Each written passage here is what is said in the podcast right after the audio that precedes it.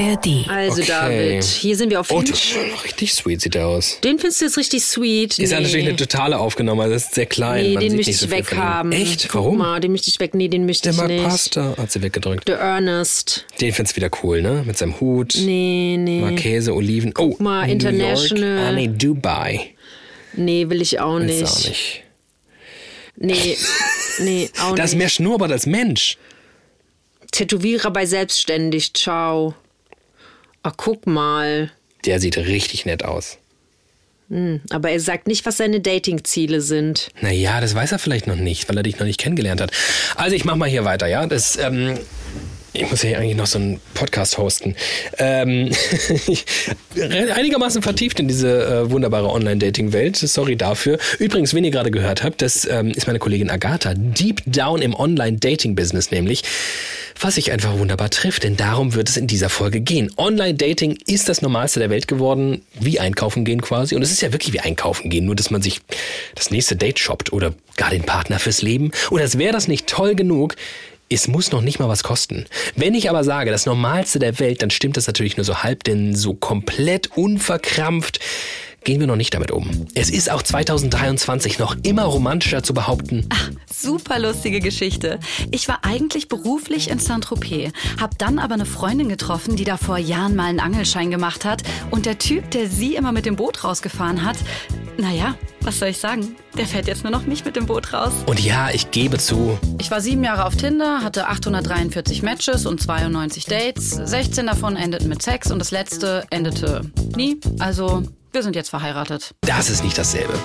Und ja, wenn die Oma fragt, Wo habt ihr euch eigentlich kennengelernt? dann fühlt sich's nicht nur gut an zu sagen, dass es nach einer dreimonatigen Fuck-Buddy-Schaft dank OkCupid auf einmal Zoom gemacht hat. Treffen wir in den Apps auf jemanden, den wir kennen, wird schnell super ironisch darauf hingewiesen, dass man, man ja hier nur just for fun ist oder man geht sofort in den Inkognito-Modus. In unseren Bios schreiben wir, nur hier um die App schnell wieder zu löschen.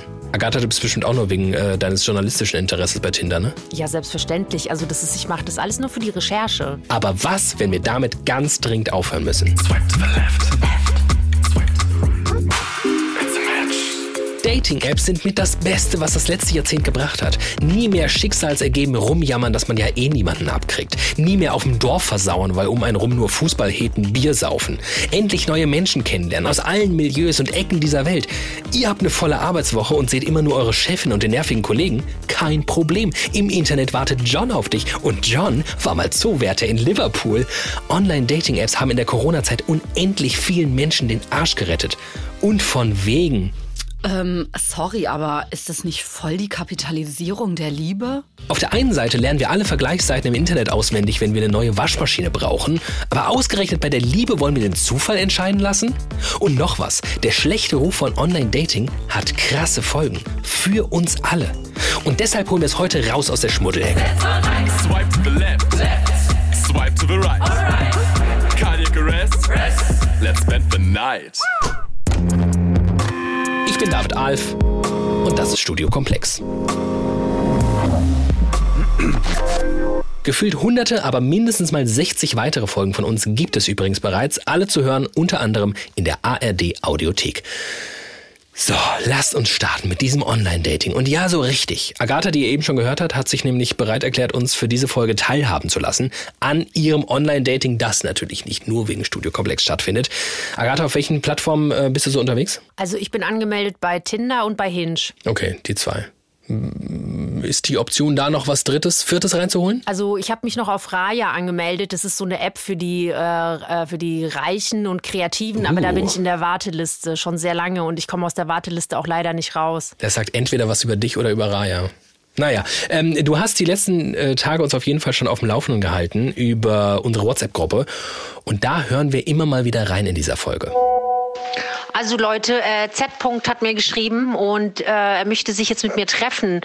Äh, also beziehungsweise er hat es dann in so Käffchen oder Emoji auf ein Weinglas, Fragezeichen.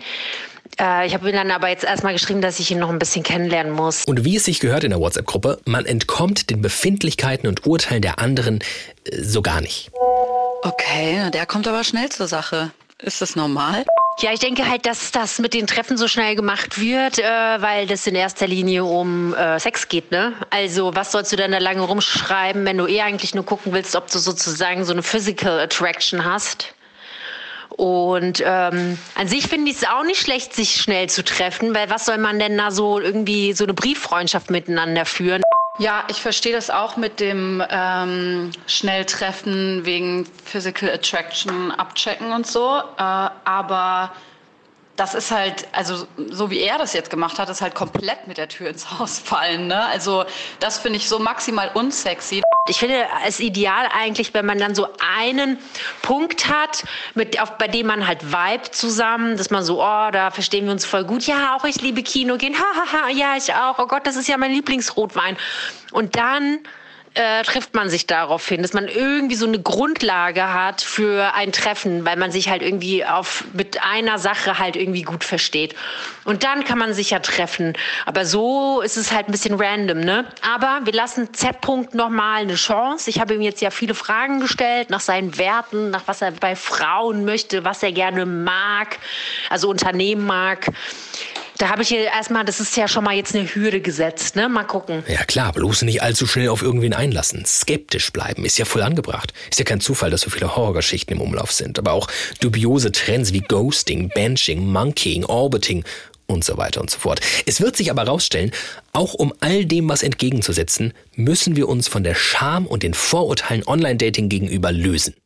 Und sie hilft uns dabei. Mein Name ist Johanna Degen. Ich bin Sozialpsychologin mit einem Forschungsschwerpunkt auf Annäherungspraxen, also Dating, Liebe und Sexualität. Und im Zuge dessen erforscht sie an der Uni Flensburg unser Verhalten auf Dating-Plattformen und wie sich das verändert, was uns motiviert und was es mit uns macht. Und sie erkennt ganz eindeutig, dass wir noch nicht komplett aus der Rom-Com-Hölle der 90er rausgekommen sind. Liebe ohne Schicksal, das ertragen wir nicht. Also das ist interessant. Sogar die Paare, die sich über Online-Dating treffen oder bilden, die, die haben übrigens auch keine andersartigen Beziehungen. Also Online-Dating-Beziehungen als solche gibt es nicht. Die sind nicht schlechter oder sowas. Aber was die oft machen, ist, die, die reden das Schicksal in die Begegnung rein. Also die erzählen dann immer sowas wie, eigentlich waren wir zu weit voneinander entfernt, deshalb wir hatten eine andere GPS-Entfernung eingestellt, aber wir haben uns trotzdem gematcht oder wir mussten auf der Autobahn aneinander vorbeigefahren sein oder ich war gar nicht in der Stadt und da muss ein Fehler in der App gewesen sein. Also wir wollen das. Ich war da gar nicht angemeldet, das war irgendwie meine kleine Cousine gewesen sein. Ja, das ist, das finde ich ist so, also das sagt auch sehr viel aus, dass wir so das Schicksal da reinlesen. Okay, dann fangen wir doch mal vorne an, machen so eine Art Bestandsaufnahme. Wer sind denn die Leute, die Dating-Apps benutzen? Johanna macht's kurz. Alle benutzen sie. Jeder und jede tindert, ne? quer durch alle Altersstufen. Das ist auch kein junge oder mittelalte Leute-Phänomen und es ist auch nicht milieugebunden. Und man macht es auf dem Land und in der Stadt. Manchem, aber es unterscheidet sich schon, wie es auf dem Land zugeht und in der Stadt. Und zum Beispiel queere Gruppen benutzen es auf dem Land, um überhaupt in Kontakt zu kommen, wo es vielleicht nicht so viele Bars gibt wie in Berlin, die dann spezifische Interessen bedienen. Und das ist natürlich interessant. Das hat da eine andere Qualität. Was ich schon erkennen kann, alle Milieus nutzen Dating-Apps, aber manche Milieus nur manche Apps. Also alternativere Milieus und offene Beziehungen sind eher bei OkCupid unterwegs oder Fields. Tinder ist so durch die Bank weg, aber war zumindest eine Zeit lang so das studierte Milieu. Jetzt hat sich das ein bisschen aufgeweicht. Und ähm, Bumble war so, naja, war vielleicht einen Tacken höher angesiedelt als Tinder, Lavun, Tacken drunter. Also alle sind dabei, alle Milieus und äh, die sortieren sich so leicht, aber man könnte jetzt nicht sagen, irgendjemand macht es nicht und andere machen es total viel. Und auch viele ältere Menschen machen das. Also, äh, kleines Update zu Hinge. Auf Hinge sind auf jeden Fall mehr Kosmopoliten unterwegs. Da hat jeder schon mal irgendwie in New York City mal gelebt, eine Zeit lang. Ähm, und ich habe gerade mir eben von einem eine Sprachnachricht angehört, der in Bolivien war und dort für einen Tag in der Mine gearbeitet hat. Das war das Verrückteste, was er je gemacht hat. Also es ist sehr kosmopolitisch auf jeden Fall. Also Johanna erklärt uns, alle nutzen Dating-Apps und mit alle meint sie wirklich alle. Das heißt auch nicht nur Singles. Das ist aber allerdings auch das erste Missverständnis, denn die Hälfte ist ja da gar nicht verfügbar. Die Hälfte ist gar nicht Single. Die Hälfte? Ja, die, also knapp. 48, Prozent sind gar nicht Single, die da sind. Und die haben auch ganz unterschiedliche Motive. Also, Das wäre jetzt meine Frage gewesen, genau. also man kann jetzt nicht sagen, alle, die da sind, suchen eine feste Beziehung, die wahre Liebe oder nur Sex. Das sind ja mal so die Unterstellungen, sondern die Motive sind ziemlich breit. Man sucht auch Unterhaltung, Selbstwert, ähm, Aufmöbeln, Validierung, Komplimente, will den Markt checken, Neugier. Also man stalkt gerne, ob der Nachbar auch da ist. Das ist sehr breit. Okay, wir wissen also dank Johanna, wer sich auf Dating-Apps rumtreibt und warum. Also weiter mit der Bestandsaufnahme. Was sind denn die Vorteile von Online-Dating-Apps aus Ihrer Sicht? Das Tolle am mobilen Online-Datings ist pragmatisch funktional. Wir kommen zusammen in einer Welt, wo wir danach uns sehen, zusammenzukommen. Es ist ja funktional. Die Hälfte der Beziehungen, die zustande kommt, kommt über mobiles Online-Dating zustande, wenn wir in die letzten fünf Jahre gucken. Krass, oder? Wir haben das übrigens gecheckt. Das sind Zahlen von 2017 aus den USA und den Link der Studie packen wir euch natürlich in die Shownotes. Wir haben beobachten auch, dass Leute das als wahren Segen erleben, wenn sie zum Beispiel frisch geschieden sind. Auch gerade Männer, die frisch geschieden sind, sind oft sehr einsam, weil die in ihren Ehen soziale Kontaktpflege eher den Frauen überlassen. Und die sagen oft, Tinder hat mich gerettet. Oder mobiles Online-Dating hat mich gerettet, hat mich ins soziale Leben wieder eingeführt, hat mich aus meiner Depression befreit. Ich bin überhaupt wieder rausgekommen. Ähm, und es ist auch eine Sphäre, wo man sich zum Beispiel auch als marginalisierte Gruppe schützen kann. Also transidentitäre Menschen zum Beispiel, die benutzen das, um das nach vorne zu schreiben, um sich vor Übergriffen zu schützen. Das funktioniert nicht immer, aber man kann es ja auch ähm, in diesen positiven Konnotationen benutzen. Oder auch Menschen, die in ländlichen Regionen leben, die sagen, ich konnte überhaupt Menschen meiner Orientierung finden, zum Beispiel homosexuelle Orientierung. Und Genau, und ich habe einfach Zugriff auf viele andere. Das ist ja wunderschön. Das ist wirklich wunderschön. Aber warum umarmen wir dann nicht das wunderschöne Online-Dating, das funktional und pragmatisch ist, wie Johanna meinte, sondern finden es selbst, wenn wir es benutzen, immer noch so ein bisschen eklig? Das hat was mit der Funktionsweise von den Apps zu tun, erklärt Johanna. Wir alle suchen die Ausnahme. Also wir alle werten die anderen Tinder-Nutzerinnen und Nutzer ab. Und das ist nicht Boshaftigkeit, sondern das ist selbstwertstabilisierend. Also wir fühlen uns austauschbar, abgewertet als eine oder einer von vielen. Und was wir dann immer machen als soziale Wesen, ist eine Gruppe bilden und sich möglichst gut positionieren. Und das heißt Abwertung der anderen. Das ist hässlich, aber wahr. Und wenn wir diese Sphäre aufbauen, die ja Sinn macht, wenn wir uns den Selbstwert und die Psyche der Einzelnen angucken, dann müssen wir aber legitimieren, warum wir trotzdem weitermachen. Und dann ist das Narrativ so, dass man die Ausnahme sucht. Und äh, man sucht sozusagen jemanden, der quasi nur aus Versehen da ist und da auch noch nicht Tausende gedatet hat und noch nicht so dieser Logik verfallen ist. Und dann wollen wir uns natürlich auch gerne festbinden an so jemanden. Und wir selber sind natürlich auch eine Art Ausnahme, weil wir wollen uns natürlich auch nicht so einer ja, erniedrigenden Gruppe, die es nötig hat, zuordnen.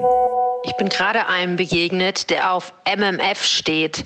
Das kann entweder heißen Make Money Fast, sehe ich gerade, also so Leute, die auf so Schneeballsysteme stehen, oder MMF heißt Mann, Mann, Frau. Und er hat ein Spielzimmer. Und man soll ihn dann matchen, wenn man beim Spielzimmer nicht als erstes an Kinder denkt. Dann, dann soll man ihn matchen. Ich musste erst mal googeln, was MMF ist. Ich glaube, ich bin nicht die Richtige für das Spielzimmer. Findest du mich hässlich, dann bye. Findest mich okay, dann hi. Frag mich was. Find's einfach raus. Frag mich! Es gibt Dinge, die du über mich wissen solltest, bevor du mich swipst. Swipst.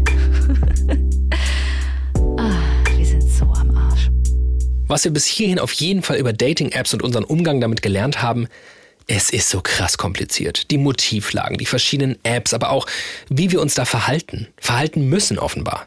Vielleicht ist es Zeit, wollen wir das Online-Dating doch hier hochjubeln, mal so einen kleinen Crashkurs anzubieten, wie man sich im Dickicht des App-Dschungels zurechtfindet. Ein Survival-Guide quasi. Herzlich willkommen im Dating Jungle. Herzlich willkommen in einer Welt voller erbarmungsloser Konkurrentinnen und Konkurrenten. Deine Waffen. Du bist mega wortgewandt, ultra selbstbewusst und siehst auf Fotos sensationell aus. Hoffentlich. Sonst wirst du hier gleich gefressen, gestasht, gebencht, gemonkeyed und geghostet.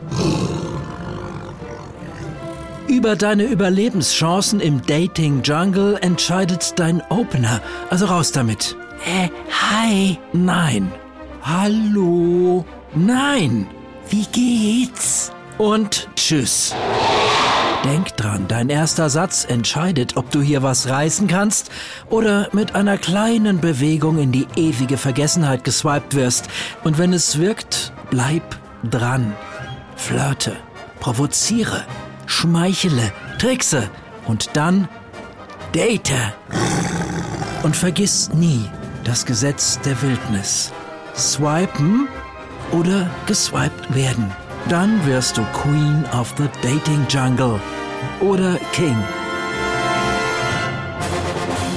Seit acht Jahren im Dating-App-Dschungel unterwegs ist er hier. Ich weiß gar nicht, ob ich so ein prototypischer äh, Dating-App-User bin. Also ich bin eher Nee, eigentlich bin ich, nee, ich, ich weiß, dass ich keiner bin. Michael Nast ist das. Autor, Kolumnist, Single. Er hat sich so viel mit seinem Single-Dasein und unser aller Liebesleben beschäftigt, dass ihn die Süddeutsche Zeitung irgendwann den Single-Papst genannt hat. Also ich habe auch Bumble genutzt, sozusagen, und, und habe die gerade auch wieder entfernt. Also nicht, nicht nur Account, sondern wirklich alles gelöscht. Weil bei mir, meine Dating-App-Karriere erstreckt sich über mehrere Jahre, aber immer nur insgesamt, würde ich sagen, über vielleicht acht Dates. Oh krass, okay. Ja, bei mir ist es so, dass ich, man fängt an zu schreiben. Ähm, nee, meistens meldet man sich ja immer an, wenn gerade was vorbei ist. wenn, wenn man irgendwie sozusagen irgendwie den Kopf freikriegen möchte und eigentlich noch nicht verstanden hat, dass man es eigentlich noch verarbeiten muss, bevor man was Neues beginnt. Also es ist eher ein, so ein clean, so ein Säuberungseffekt, man weiß nicht. Also es, eigentlich benutzt man die andere Person, ja. Und dann fängt man an zu schreiben, bildet sich natürlich sofort eine absolute, also die Person wird dann sofort zur Projektionsfläche, also eine Person, die, du musst nur das Foto sehen und dann denkst du, oh, das ist jemand, der sehr gut zu mir passen könnte, sehr gut. Und dann trifft man sich und dann wird natürlich diese ideale Perfektionsfläche vollkommen äh, entstellt oder enttäuscht und du, man müsste sich dann doch mal neu kennenlernen. Aber natürlich entspricht, weil ich auch schon länger Single bin, nie dieser Mensch kann vor dem Ideal nicht standhalten. Und äh, insofern ist dann die Luft raus, dass, ich, dass vielleicht noch zu einem Date mit einer anderen Frau kommt und dann lösche ich es wieder. Und man kann schon raushören, Michael Nass ist kein großer Fan von Dating-Apps und was sie aus uns machen. Er trifft Menschen lieber im wahren Leben, wie er sagt. Also ich lerne tatsächlich lieber in der Wirklichkeit die Leute kennen weil du dann alle Facetten, viel mehr Facetten mitkriegst. Also ich habe auch mitgekriegt, dass ich zum Beispiel, wenn ich, ich habe Frauen kennengelernt, also in der Wirklichkeit, die hätte ich auf einer Dating-App nie angeliked, ja. Die hat mich, die mich aber durch ihre Art einfach bezaubert haben. Und das kriegst du ja alles nicht mit, ja, auf Dating-Apps. Du kriegst, du entscheidest nur über ein Foto, über ein Hot-or-Not-Prinzip. Oh, okay, okay, okay. Ich hab's verstanden. Aber bevor ich Michael jetzt all seine Vorbehalte und ja, vielleicht auch teilweise berechtigte Kritik abladen lasse, gibt es irgendwas, was er gut findet am Online-Dating? Der Vorteil ist, man kann Leute kennenlernen, die man sonst nie kennengelernt hätte. Das ist der einzige Vorteil einer Dating-App. Alle anderen Funktionen sind irrelevant. Stille. Ja, weil, also, das stimmt doch so nicht. Johanna Degen hat doch vorhin erzählt, dass das auch total super sein kann. Und mal ganz ehrlich, was unterscheidet denn so richtig das Dating via App und das in, weiß ich nicht, Club gehen und mit fünf, sechs, sieben verschiedenen Leuten da sprechen? Aber okay, wenn man Michael zuhört und sich auf seine Kritik einlässt, wird klar, so praktisch es sich anfühlen mag, es tut uns einfach nicht gut. Nur um dieses wunderbare Clubbeispiel, was du gebracht hast, nochmal zu bemühen, da ist es aber nicht nur so, dass man sagt, oh, ich sehe da diese eine Frau, die sieht gut aus, sondern ich bin im Club unterwegs und sehe ständig Frauen, die mir gefallen. Und ich spreche die alle parallel an, ohne dass die sozusagen voneinander wissen, sozusagen, ja. So verläuft es auf einer Dating-App. Also du kommst ja überhaupt nicht mehr, man ist überfordert, man ist, man gibt sich jedem Reiz hin, also eigentlich seinen Instinkten hin, ja. Also die hat man nicht unter Kontrolle, weil er ständig wieder, ach, das, oh, die würde noch vielleicht noch besser passen. Also Tinder ist echt hart. Also da sind total viele Männer, die ähm, im Fitnessstudio Bilder machen und die dann darauf dann sagen, dass man nicht oberflächlich sein soll und sie sozusagen nicht gleich in eine Schublade reinstecken soll. Dann ist es auch noch ganz häufig, dass sie gar keine feste Beziehung wollen. Aber dann, also sie suchen nichts, äh, nichts Festes, nichts Ernsthaftes. Aber dann in ihrem, in den Untertiteln quasi schreiben sie dann, dass wenn sie sich aber für eine Frau entschieden haben, dass sie hundertprozentig loyal sind und dass es dann nur die eine gibt und dass es keine Side-Chicks, dass es dann keine Side-Chicks gibt, wenn sie dich ausgewählt haben. Aber das Problem ist halt, dass sie leider nach nichts Festem suchen, ne? Aber wenn sie es tun würden, dann hättest du den krassesten Partner ever an der Seite und dann noch mit Muskeln. Ja, cool. Ich weiß nicht, irgendwie scheint Online-Dating mit all seinen Codes und Konventionen nicht gerade dazu einzuladen, einfach man selbst zu sein, oder? Im Gegenteil, meint Michael sogar, man wird zu jemandem, der man nie sein wollte. Also ich habe festgestellt für mich, wenn ich auf Dating-Apps mich angefangen habe zu bewegen, wurde ich zu einer Person, die mir fremd ist. Ich wurde zu einer Person, die äh, mit Frauen geschrieben hat, dann einfach aufgehört hat zu schreiben.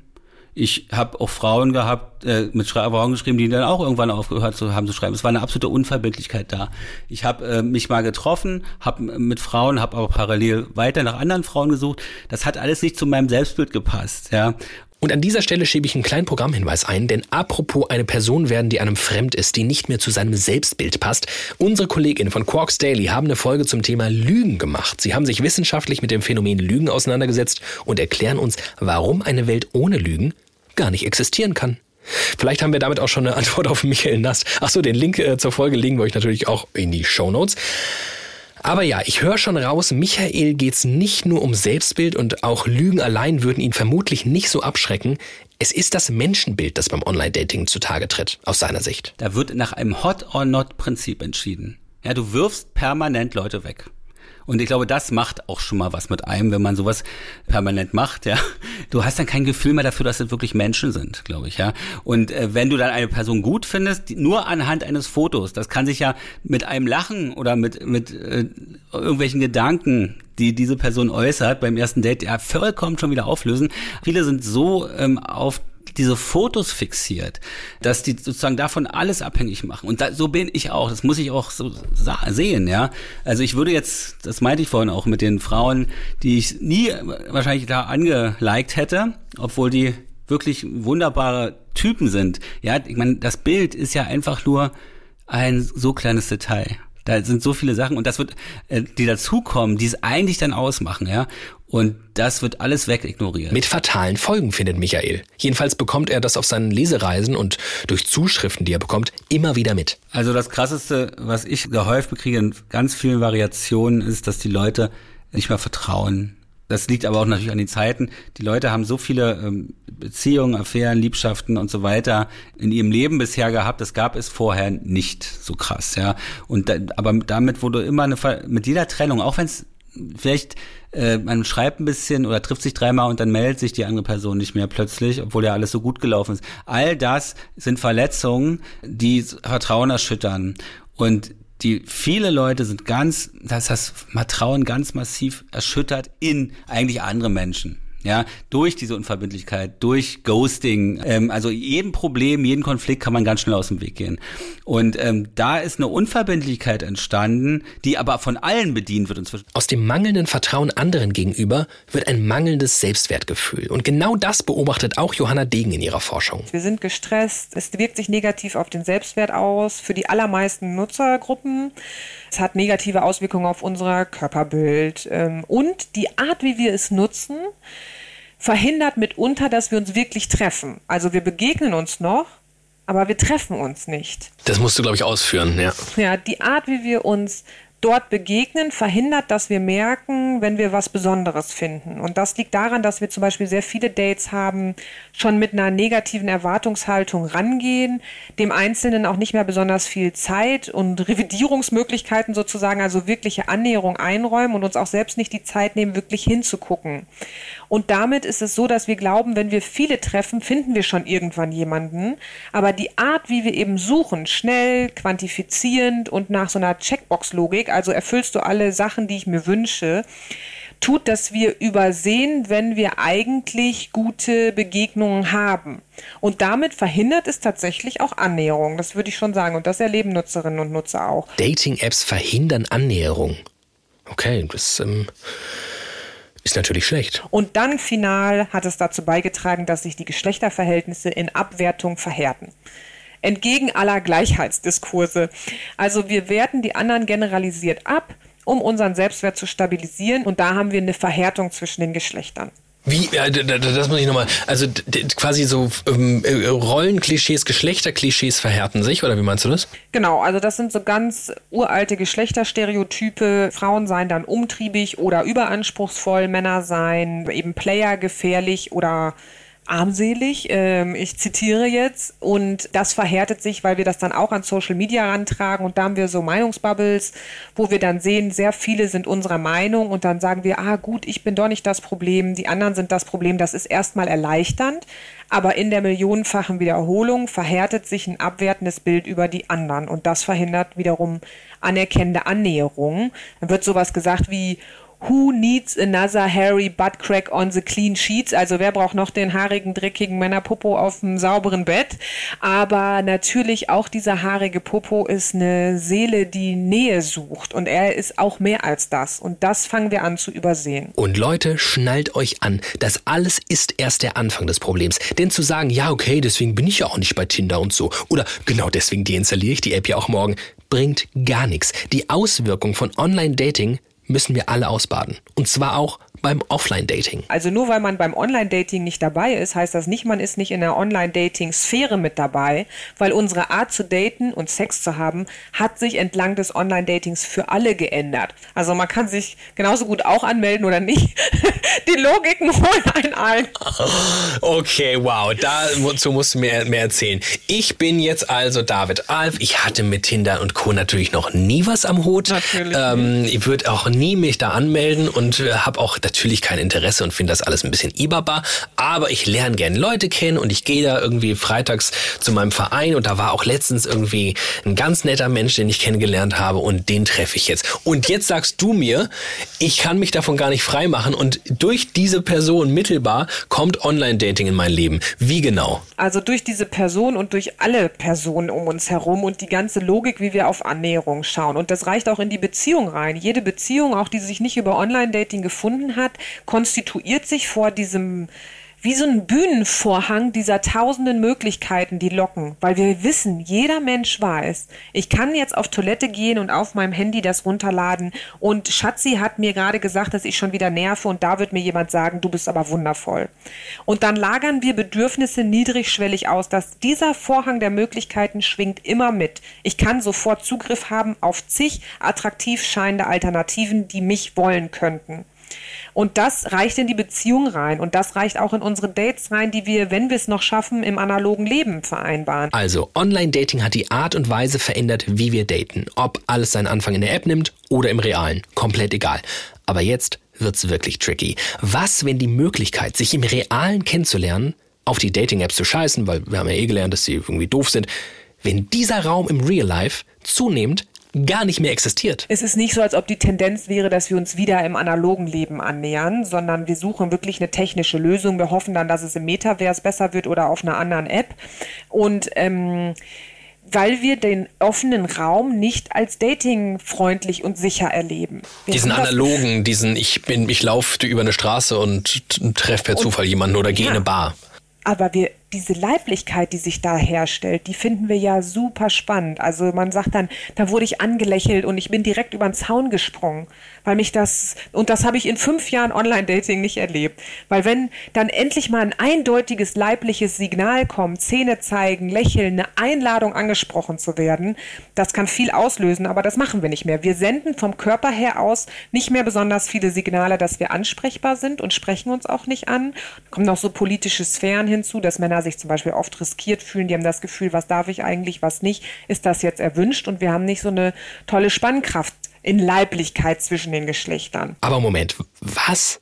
Also, ist das einfach zufällig so nebenher passiert oder haben wir durch Online-Dating verlernt, uns im realen Leben kennenzulernen? Ich glaube nicht, es ist, weil es Online-Dating gibt, sondern es ist auch, weil sich es politisch verändert hat zwischen den Geschlechtern. Und dann ist Online-Dating sozusagen eine gute Lösung für diese politische Problemlage. Und das kannst du auch ausprobieren. Wie viele gehen durch die Stadt und gucken einem wirklich in die Augen, lachen einen an. Man bekommt meist sehr starke Reaktionen, wenn man es nur mal probiert. Ich zwinge meine Studierenden dazu. Wir machen viele Sozialexperimente. Die müssen in die Stadt gehen, Leute anlachen, sich mal zu jemandem an den Tisch setzen, weil wir haben eine große Ausbreitung von Einsamkeit und Sehnsucht nach Kontakt, aber keine Kontaktherstellung. Und wir gucken eben auf unser Handy, laufen durch die Stadt, gucken runter, gucken uns nicht an, lächeln uns nicht an, berühren uns nicht mal eben am Arm und ähm, dabei hungern wir danach. Wir haben keine Kontaktherstellung. Wir sehnen uns nach Berührungen. Die Online-Dating-Apps haben zunehmend negative Effekte auf unser Selbst. Das klingt ja alles fürchterlich. Aber ich sag mal so, vielleicht müssen wir auch mal ein bisschen Druck rausnehmen. Also anerkennen, nicht jede und jeder sucht da die ganz große Liebe, die eine unendliche Berührung und Kontaktherstellung. Müssen wir nicht anerkennen, dass man Dating-Apps auch einfach nutzen kann, um Spaß zu haben? Hey Agatha, na, wie läuft's mit dem Tinder-Game? Gibt's was Neues? Guten Morgen. Z hat mir geschrieben und hat mir in der Tat meine Frage beantwortet, äh, welche Werte für ihn wichtig sind. Und er hat sie auch gleich beantwortet in, in Bezug darauf, was in einer Beziehung ihm wichtig ist. Und zwar ist es Vertrauen und Empathie, ähm, Offenheit, genau solche Dinge. Also er hat es auch sehr ähm, hat es auch sehr hübsch beantwortet, so dass ich schon fast ein bisschen schlechtes Gewissen gekriegt habe, dass ich jetzt hier so über ihn spreche, weil er hat in der Tat ähm, recht offenherzig äh, beantwortet. Und das fand ich dann doch auch sehr sympathisch. Und ja, also das kam von Z. Und dann habe ich gestern noch den Tee gematcht. Und als ich den Tee gematcht habe, war ich ein bisschen happy, weil der, das ist ein Cutie. Der sieht richtig nett aus. Der sieht aus, als könnte ich mich mit dem verstehen. Und ich, der sieht auch, als, auch aus, als würde ich den irgendwie schon kennen. Also ich kenne ihn nicht, aber ähm, den muss ich gleich mal schreiben. Aber da habe ich mir gedacht, so, hey, das, das könnte doch mal was werden, hatte ich da so ein bisschen den Eindruck mit T-Punkt. Ja, nice. Klingt doch beides sehr, sehr gut. Ähm, halt uns auf jeden Fall auf dem Laufenden, was die beide jeweils äh, schreiben. Und von deinem neuen QTT brauchen wir bitte ein Foto hier im Gruppenchat. Bitte ASAP schicken.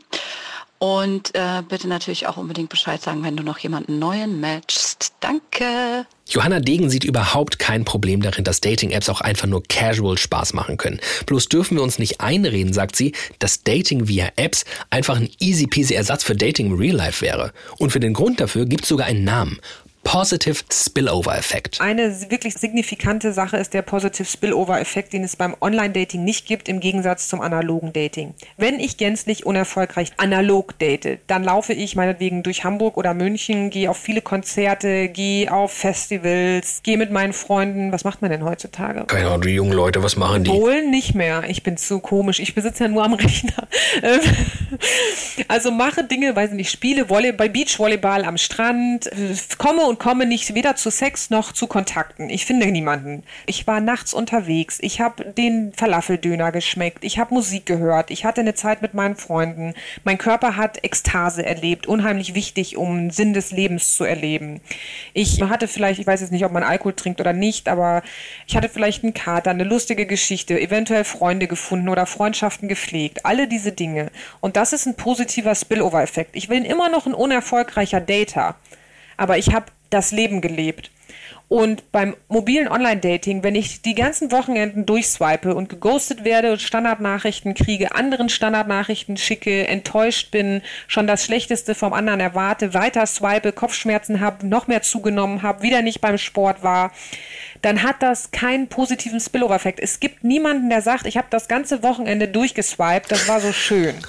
Oder ich hatte da irgendeine Erleuchtung. Ich habe mich nicht um meinen Körper gekümmert, ich habe keine Ekstase erlebt, ich habe mich nicht anerkannt, validiert gesehen. Das konkurriert mit meinen Freundschaften und sozialen Beziehungen. Es gibt auch keine zufälligen anderen Begegnungen oder Erlebnisse, Geschmäcker. Man hat das Leben nicht gelebt.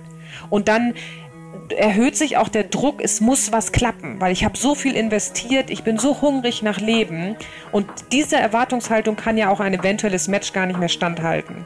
Und deswegen sage ich immer, das ist ein Problem. Eigne ich mir die App an oder eignet sich die App meiner menschlichen Leiblichkeit an? Sag, warum hat sich die Ho verliebt? Sie geht mir auf den Geist und ich ghoste sie. Panorama war Kloben am Drogendeal. Gekobel zockt und ich hole mir Wasser. Ja. Sonntagabend, doch ich bin im Modus seit Samstag. Bin grad in sehr schlechter Verfassung wie China. Und das verpack ich in Liedern. Eigne ich mir die App an oder eignet sich die App meiner menschlichen Leiblichkeit an? Tja. Äh, keine Ahnung. Für, für Michael Nass ist die Antwort auf die Frage klar. Er für seinen Teil ist jedenfalls nicht in der Lage, sich von der App zu emanzipieren. Ich kann die gar nicht richtig benutzen. Die meisten Leute können Dating-Apps nicht richtig benutzen, denn Dating-Apps sind ja als Werkzeug was Positives. Also was wirklich Gutes, aber Natürlich sind Dating-Apps ja dafür entworfen worden, nicht um uns als Single in glückliche Paarbeziehungen zu bringen, sondern um Rendite zu erwirtschaften. Und darum, die Hauptzielgruppe sind Singles. Und darum ist eigentlich auch gar nicht angedacht, dass die Leute in Beziehung kommen. Und das muss man wissen und damit muss man umgehen können. Und die meisten können es nicht. Im Gegenteil, auch das löst wieder Stress aus, sagt Johanna. Ja, und das sieht man auch an den Algorithmen und das stört auch die Nutzerinnen und Nutzer. Also dass zum Beispiel besonders symmetrische Menschen, das wird dann so gespreadet. Also es kommen nicht alle auf einmal, nicht alle guten Angebote kommen auf einmal. Das wird so gestreckt oder es gibt Belohnung, wenn man viel online ist, dann kriegt man bessere Angebote. Ach, krass. Und das nervt Nutzerinnen und Nutzer, ne? weil das ist wieder die Kapitalisierung an deren sozialen Bedürfnissen müssen. Ich muss ja gestehen, dass ich irgendwie gedacht habe, ich würde ein bisschen mehr Matches bekommen, als, als es jetzt in der Realität ist. Bedeutet es, dass mein Marktwert irgendwie gesunken ist? Wieso antwortet mir niemand? Wieso matcht mich niemand? Was ist da los? Bin ich zu alt? Womit wir ja mittendrin sind in Michaels grundlegender Kritik. Irgendwann ist mir aufgefallen, auch weil diese Dating-Apps ja so, so strukturiert sind, also aufgebaut sind wie Online-Shops, dass da bestimmte Mechanismen bei mir äh, sozusagen gereizt werden oder, oder aktiviert werden, die ich nur vom Einkaufen oder vom Shoppen habe. Also ich agierte letztendlich als Konsument auf Dating-Apps. Und darum war ich mir selbst so fremd oder war mein, entsprach überhaupt nicht meinem Selbstbild, weil ich wirklich als Konsument sozusagen der Liebe agiert habe. Und wenn man sich mal anguckt, was du für eine Charakterstruktur als Konsument haben musst, um immer wieder neue Sachen zu kaufen, damit die Wirtschaft immer weiter wachsen kann. Also ich, ich habe die große Befürchtung, viele sind so krass angepasst, auch ich, an diese Konsumgesellschaft, dass wir den Mechanismen in die tiefsten, intimsten ähm, Bereiche inzwischen so vorgedrungen ist. Ja, Also wenn ich jetzt zum Beispiel mich mit einer Frau treffe, ja, also mit einer Dating-App oder wenn ich mit einer schreibe, ich habe im Kopf, das mache ich nicht mal bewusst, ich bin mir sicher, das wird nichts. Denn irgendwann wird diese Person ersetzt von einem besseren Modell sozusagen. Ne? Ich will ja auch nicht, ich weiß, wenn ich mir ein iPhone kaufe, ich werde mir das, das wird nicht mein letztes sein. Da, irgendwann wird es eine bessere Version, da gibt es ein besseres, das ist dann passt dann besser, ja. Mhm. Und so ist die Haltung, ne? Nicht mal bewusst, ne? Ich habe so einen Pool hier von Leuten und da gibt es garantiert eine dabei, die mein Leben sinnvoller ergänzt und noch vollständiger macht.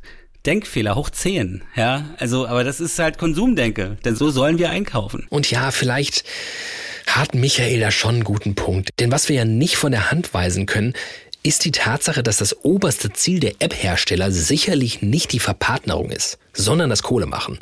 Und weil sich bei näherer Betrachtung auch die Gemengelage der Apps, der Strippenzieher, also der dahinterliegenden Firmen als einigermaßen unübersichtlich erweist, gibt's auch hierzu wieder einen kleinen Survival Guide. Herzlich willkommen im Advanced Dating Jungle.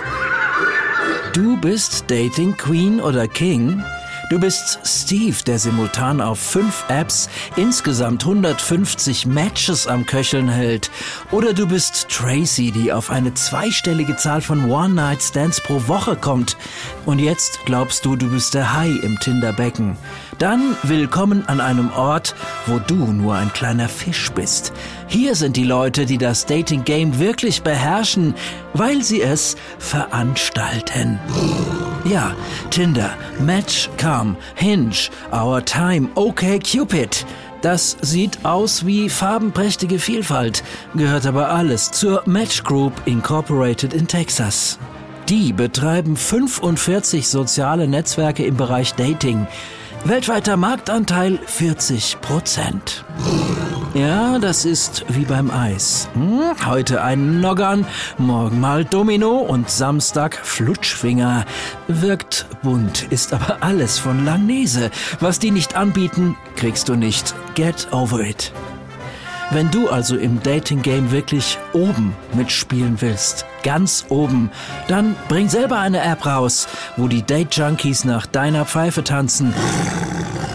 Oder noch besser, kauf gleich 20 von den Apps, bis du 60% Marktanteil hast und die Match Group zu deinen Füßen. Erst dann bist du King of the Dating Jungle oder Queen. Und all das klingt ja einigermaßen, naja, mindestens mal wenig romantisch. Aber am, am Anfang habe ich noch gesagt, es ist doch eigentlich das Beste, was uns passieren konnte. Jetzt stellen wir fest, das Beste da rauszuholen wird uns ganz schön schwer gemacht. Es ist aber nicht unmöglich, meint unsere Sozialpsychologin Johanna Degen und meint, wir können die Apps genauso beeinflussen wie die uns. Wir müssen es nur tun. Das nennen wir reflexive Mediatisierung. Das heißt, die Art, wie wir die Apps benutzen, verändern die auch. Also die Apps beobachten ja die Nutzerinnen und Nutzer und Nutzerinnen und Nutzer beobachten Apps und versuchen die ja, also smart zu nutzen, um einen Vorteil zu haben. Und die Art, wie wir das nutzen, verändert dann Dinge. Weil die Apps wollen natürlich auch die Bedürfnisse bedienen. Die Architektur würde ja auch zulassen, dass wir jedes Profil erstmal gründlich studieren, alle zehn Bilder angucken, den Text lesen, das verlinkte Insta und Spotify angucken und höchstens 40 Mal am Tag swipen. Stattdessen wischen wir in Sekunden entscheiden wir, rein 500 Entscheidungen aneinander und die App lernt, okay, die wollen sich innerhalb von Sekunden entlang eines Bildes entscheiden und am liebsten 500 Mal. Dann hauen wir noch eine Bezahlschranke bei 100 rein, dann können wir mehr verdienen und wir bezahlen auch fröhlich, obwohl uns die Masse an Matches, die wir dann generieren, stresst, weil wir sie nicht bedienen können. Also da ist auch viel Handlungsspielraum, wenn man jetzt als kritischer Theoretiker drauf guckt, wo wir Veränderungen implementieren können. Und das steht uns frei. Die Apps zwingen uns nicht so zu daten. Die Apps haben uns auch nicht gezwungen, parallel zu daten. Die haben angeboten, dass wir viel, auf viele Menschen zugreifen können. Aber Tinder ist ja auch nicht moralisch. Ist Tinder doch gleich, ob wir die ganze Zeit online sind, um zwölf Dates pro Woche zu haben oder ob wir online sind, um Profile genau zu studieren. Die wollen nur, dass wir online sind. Okay, das klingt doch irgendwie versöhnlich. Ja, alles Kapitalistenschweine, aber immerhin Schweine, die sich gut domestizieren lassen.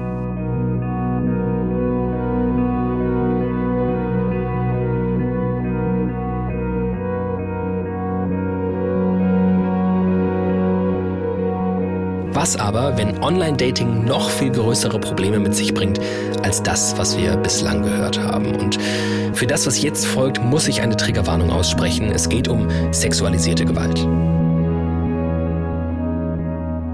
Am Anfang war der Abend doch eigentlich echt schön und haben dann irgendwann angefangen, uns zu küssen was war es denn auch so naiv, ähm, dich einfach mit jemandem mit Fremdes zu verabreden? Also ich hatte irgendwie von jetzt auf gleich eine Hand unterm Shirt und dann versucht meine Hose aufzumachen und war einfach viel zu grob. Ich habe halt immer wieder Nein gesagt und irgendwann ist es bei mir dann in so ein krasses Ohnmachtsding gekippt. Ich habe noch so ein bisschen den Kopf versucht zurückzuziehen. Du hättest doch wissen müssen, dass das Tinder ist. Das, ähm, der wollte doch sowieso nur das eine. Irgendwann hat er mich dann tatsächlich ohne Kondom penetriert. Das waren Ausschnitte aus einem Dokumentarfilm vom SWR. Der Titel von dem Film Date Rapes. So wenig schützen Tinder und Co. vor Übergriffen bei Dates. Eine der beiden Macherinnen des Films ist Sonja Peter Andal. Ich bin Journalistin, berichte viel über organisierte Kriminalität, Kriminalität, neue Tech-Trends und dann oft, wie Technologie missbraucht werden kann von Kriminellen und ich habe unter anderem als Reporterin für das Investigativformat des SWR Vollbild gearbeitet und habe zu Date Rapes recherchiert. Das hat sie gemeinsam mit ihrer Kollegin Julia Jaroszewski getan, hat Kontakt zu Frauen aufgenommen, zu Beratungsstellen, zur Polizei, zu Gerichten, um festzustellen, wir haben hier ein echt krasses Problem. Manchmal sind es sogar sehr gute Dates. Die Frauen, äh, mit denen wir auch teilweise gesprochen hatten, die hatten dann auch Lust, ähm, vielleicht einen Abend mit dem Mann zu verbringen oder so. Aber an einem gewissen Zeitpunkt ist das Date dann gekippt und es wurde halt sehr unangenehm. Also manche haben uns erzählt, dass die Berührungen dann irgendwie sehr grob waren, äh, dass die Männer sehr fordert waren, dass sie das äh, stoppen wollten. Andere haben wirklich schlimme Erfahrungen gemacht, also dass Männer einfach angefangen haben, sie zu penetrieren, auch ohne Kondom, also was ja eine Straftat darstellt. Oder sie eben in sehr verletzlichen Situationen einfach ja alleine gelassen haben. Und es sind halt immer einfach so Grenzverletzungen, die dort stattfinden.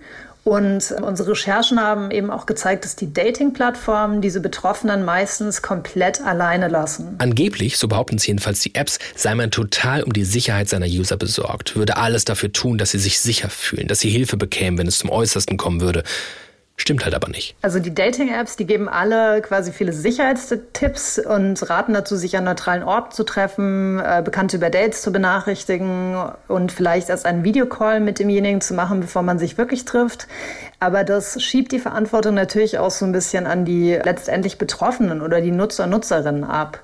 Und äh, wir haben mit Selbstversuchen getestet, was eigentlich passiert, wenn man von so einem Übergriff betroffen ist und versucht es zu melden. Also man kann das auch direkt in der App melden oder auch über die Plattform der Anbieter.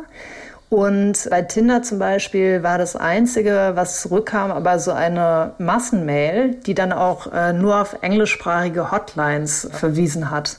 Also da merkt man auch nochmal, dass diese Dating-Apps vor allem auf den amerikanischen Markt, der der größte ist, für die ausgerichtet ist. Und dass sowohl die Moderation, aber jetzt auch der Support quasi äh, von anderen Ländern da einfach noch nicht so ausgereift ist. Und das ist schon also ein schlimmes Gefühl für die Betroffenen, die ja teils auch äh, die Profile der Männer oder die Übergriffe versucht haben zu melden und dann gemerkt haben, da kommt überhaupt nichts zurück. Also bei unserem Selbsttest war es dann so, dass zum Beispiel Tinder nach drei Tagen meinen Kollegen, der den vermeintlichen Übergriff äh, begangen hat, gesperrt hat. Aber das ist halt immer noch ganz schön viel Zeit, die dort vergeht. Und die haben sich bei mir dann nie zurückgemeldet. So. Also ein, so ein richtiges One-on-One, -on -One, dass die sich mit dir in Verbindung setzen würden oder sowas, das findet nicht statt. Da kam einfach gar nichts. Mhm. Und das ist natürlich schon das, was man irgendwie erwartet, dass ähm, die Plattform bei wie auch immer gearteten Vorwürfen sich zumindest melden und nachfassen und dass man da ein bisschen mehr bekommt als so eine standardisiertes Antwortschreiben. Das perfide daran, ausgerechnet die Funktionsweisen der Apps machen es möglich, dass es zu solchen Übergriffen kommt, und zwar immer wieder. Es ist tatsächlich ein Problem, dass äh, die Möglichkeit besteht, natürlich zu daten. Und wenn das Date dann eben nicht so gut lief, dann kann man sein Profil löschen und sich dann einfach wieder neu anmelden. Und bei den Recherchen haben wir gemerkt, dass es in einigen Fällen tatsächlich so war. Also es gab zum Beispiel eine junge Frau, die hat sich zu einem äh, Treffen verabredet. Da war auch irgendwie klar, dass es zu äh, sexuellen Handlungen kommt. Wir hören mal rein in den Ausschnitt im Film. Es sollte eigentlich nur auf Spaß hinauslaufen, hatten deswegen auch schon so ein bisschen abgeklärt, was wir so mögen. Und ähm, er meinte halt, dass er sehr auf Oralsex steht und ähm, gerne auch Deep Throating mag. Ähm, und da hatte ich ihm gesagt, weil ich kurz vorher am Hals operiert worden bin und ähm, die Mandeln entfernt bekommen habe, dass das nicht mehr möglich ist bei mir und man total aufpassen muss, dass da die Wunde nicht wieder aufgeht, weil das ähm, ja, zu starken Blutungen führen kann, die halt schwer zu stillen sind. Dann meinte er, okay. Wir haben uns dann auch trotzdem noch getroffen und sind bei ihm äh, im Hochhaus auf einen öffentlichen Balkon gegangen als erstes, um den äh, Sonnenaufgang zu gucken. Und ich hatte auch Spaß bis zu dem Punkt, wo er dann, ähm, während ich ihn befriedigt habe, meinte, meinen Kopf halten zu müssen und sich komplett reindrücken zu müssen in meinen Hals.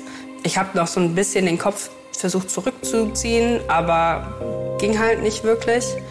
Und ja, er hat dann rausgezogen und meinte, oh, ich glaube, du blutest da ein bisschen. Die Wunde war aufgerissen. Er hatte in dem Moment, wo er auch mich festgehalten hat und reingedrückt hat, ist er auch gekommen äh, und meinte dann, äh, Moment, ich hol dir, ich hol, ich hol Wasser und Tücher, weil er in diesem Haus gewohnt hat.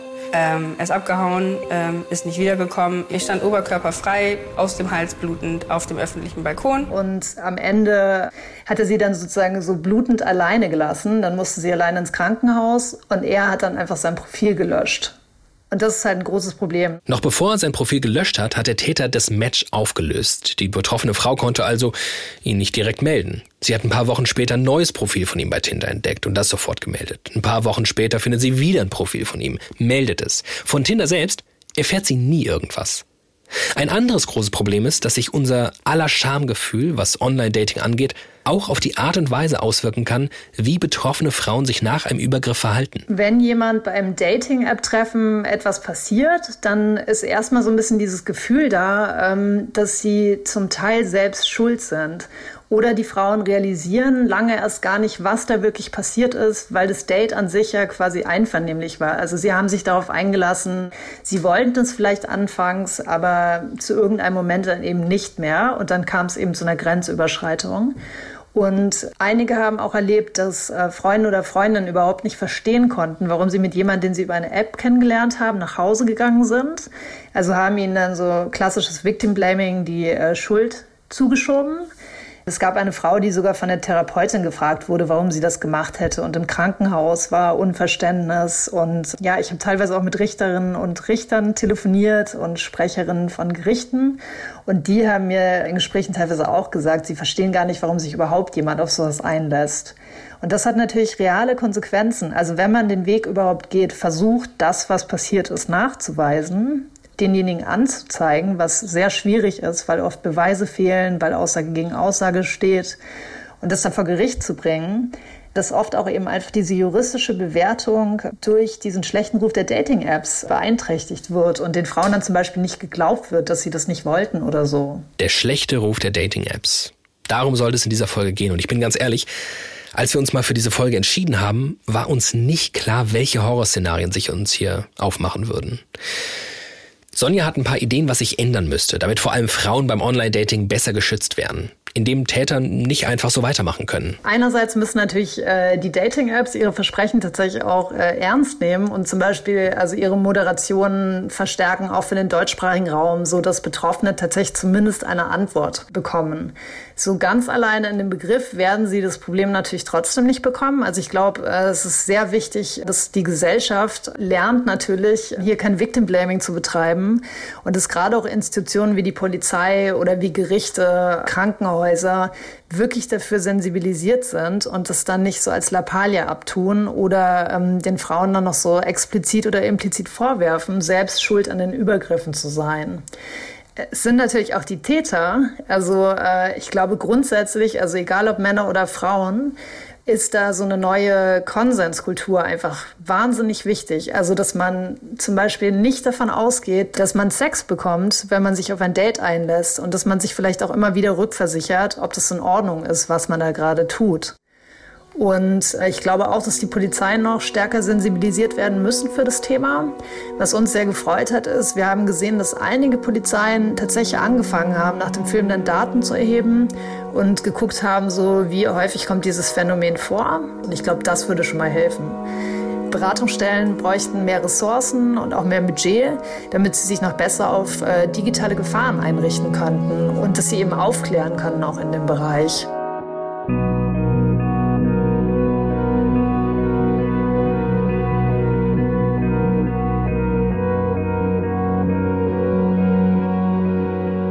Ich habe mehr denn je das Gefühl, mindestens mal von meiner begeisterten Feststellung, Dating-Apps sind das Beste, was uns passieren konnte, muss ich Abstand nehmen. Ich bin skeptisch geworden, ob angesichts aller Nachteile und Risiken für uns, für andere, die Vorteile noch überwiegen. Johanna Degen kommt auch ins Grübeln. Ja, das Narrativ, das merke ich auch in unserem Gespräch sehr stark, hat sich anscheinend kulturpessimistischer verwandelt. Allerdings bin ich eigentlich ein Fürredner für eine emanzipatorische Handhabung von diesen Apps. Also ich bin eigentlich nicht jemand, der die Apps per se verteufeln möchte, aber ich hätte gerne, dass es einen größeren Handlungsspielraum gibt. Man kann sie auch mal nutzen, muss es aber nicht. Der öffentliche Raum ist auch geöffnet. Wir benutzen sie auf eine Art, wo wir uns nicht konsumieren lassen.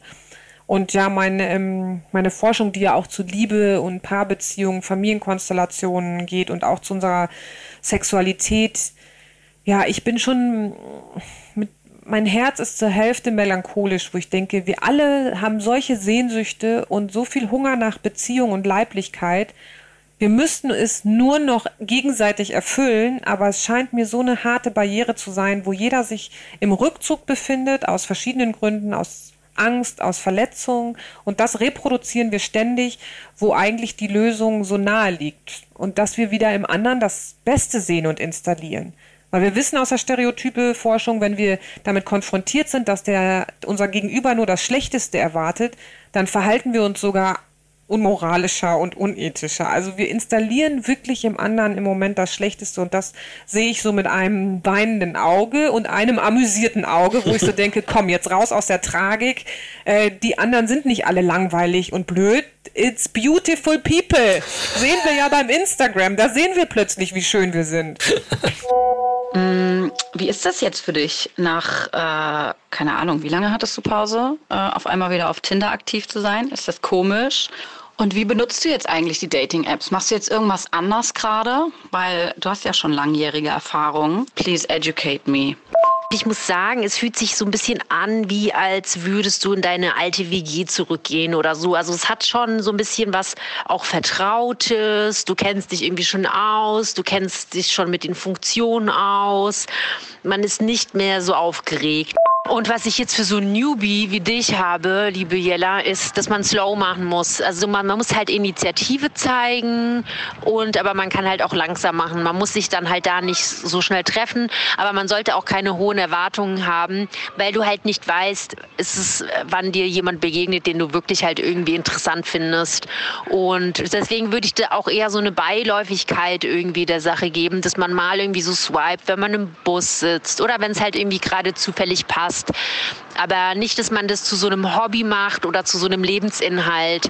Da würde ich, glaube ich, dann doch eher die, die Freuden des Lebens würde ich dann doch eher in der Realität suchen als jetzt auf diesen Apps. Aber wenn man sich das so, die Dosis macht das Gift. Wenn man sich da mal ab und zu mal irgendwie rumswiped und da irgendwie locker dran geht, dann kann man das eigentlich ganz gut in seinen Alltag integrieren und dann macht es auch Spaß. Aber was machen wir aus all dem? Was ich durch Michael und Johanna gelernt habe, ist einerseits, emanzipiert euch von der Logik der Apps und geht endlich mal wieder raus. Raus aus den Apps, raus ins Leben. Und es scheint ja auch ganz so, als gäbe es ein einigermaßen eindeutiges Bedürfnis nach weniger Online-Dating. Johanna nennt das Tinder-Fatigue. Wir sind jetzt in der Tinder-Fatigue angekommen, also wir sind Online-Dating erschöpft. Das war aber nicht immer so. Also jetzt ist das Zeitalter der Tinder-Erschöpfung, aber wir waren sehr viele Jahre super excited. Also wir fanden das toll und Menschen, die kein Tinder benutzt hatten, hatten großen Neid, weil da so eine mystische, spannende Sphäre war, wo der wilde Sex um jede Ecke lauert. Und das hat uns in den Bann gezogen und öffentlich hat uns in den Bann gezogen, dass sich der Raum schließt. Also wir haben das Gefühl, wir können draußen nicht gut Leute kennenlernen. Aber das ist natürlich eine absolut miese Situation. Wir sind zunehmend erschöpft vom Online-Dating, das zudem einige Probleme mit sich bringt. Und gleichzeitig, auch das haben wir erfahren, ist der öffentliche Raum, das wahre Leben, nicht mehr der Ort, wo wir Leute kennenlernen wollen. Was bedeutet das für unser Dating in der Zukunft? Genau das ist das Thema meines aktuellen Forschungsantrages. Also mein Forschungsantrag ist, ich hoffe, das klaut jetzt keiner, was kommt nach der Tinder-Fatigue? Ne? Was jetzt? Und die Daten zeigen, wir hoffen auf eine technische Lösung und dass die Nutzungszahlen ein bisschen zurückgehen. Und ich wüsste so gern, was jetzt kommt. Kommt das Metaverse oder reorientieren wir uns ins Analoge oder geben wir auf und vereinsamen und haben Roboter-Sex? Und das werde ich demnächst wissen. und was wäre deine Lieblingsvariante? Oh, jetzt werde ich romantisch. Meine Lieblingsvariante wäre, dass wir uns wieder auf der Straße anlachen und man weiß gar nicht, ob man auf dem Date ist oder sich einer Freundschaft annähert und wir haben wieder sexuelle Spannkraft und Leiblichkeit und wir berühren uns und es führt manchmal zu Sex wieder mehr als jetzt zur Zeit, aber zu einer, die es auch wert ist, ihn zu haben und es ist uneindeutiger, aber spannender. Amen. Amen, ja, das Wort zum Sonntag. Ach Leute, ich hätte euch so gerne mitgeteilt, dass ich jetzt mit dem Z irgendwie ein Date habe. Das wäre echt richtig gut für die Story, aber äh, dem ist nicht so. Ich habe mir ein bisschen hin und her geschrieben mit zwei, drei Leuten, habe äh, ein paar Matches, aber weiter passiert da, um ehrlich zu sein, auch gerade nicht viel. Also ich kommuniziere auch mit Z gerade nicht weiter und auch die anderen schreiben mir nicht. Also es ist jetzt gerade, ist jetzt gerade ein bisschen, ist es ruhiger geworden. Aber ich bleibe beim Ball. Ich glaube, man braucht einfach ein bisschen Ausdauer äh, für dieses ganze ähm, Tinder-Game. Man braucht einfach ein bisschen Ausdauer, muss sich Zeit lassen. Und ich werde ab und zu mein Fingerchen wieder das swipen lassen, aber halt auch nur, wenn es ähm, gerade passt. Das war Studio Komplex für diese Woche. Vielen Dank für die Aufmerksamkeit und das Interesse. Ähm, wenn letzteres über diese Folge hinausgeht und ihr Fragen, Wünsche, Kritik habt, schreibt uns bei Insta oder per Mail. In der schönsten Redaktion Deutschlands saßen diese Woche Agatha Pietschik, Jella Mehringer und Rainer Dachselt. Rainer Heils hat diese Folge produziert und Johannes Helm das Episodencover gestaltet. Ich bin David Alf und verbleibe mit freundlichem Gruß.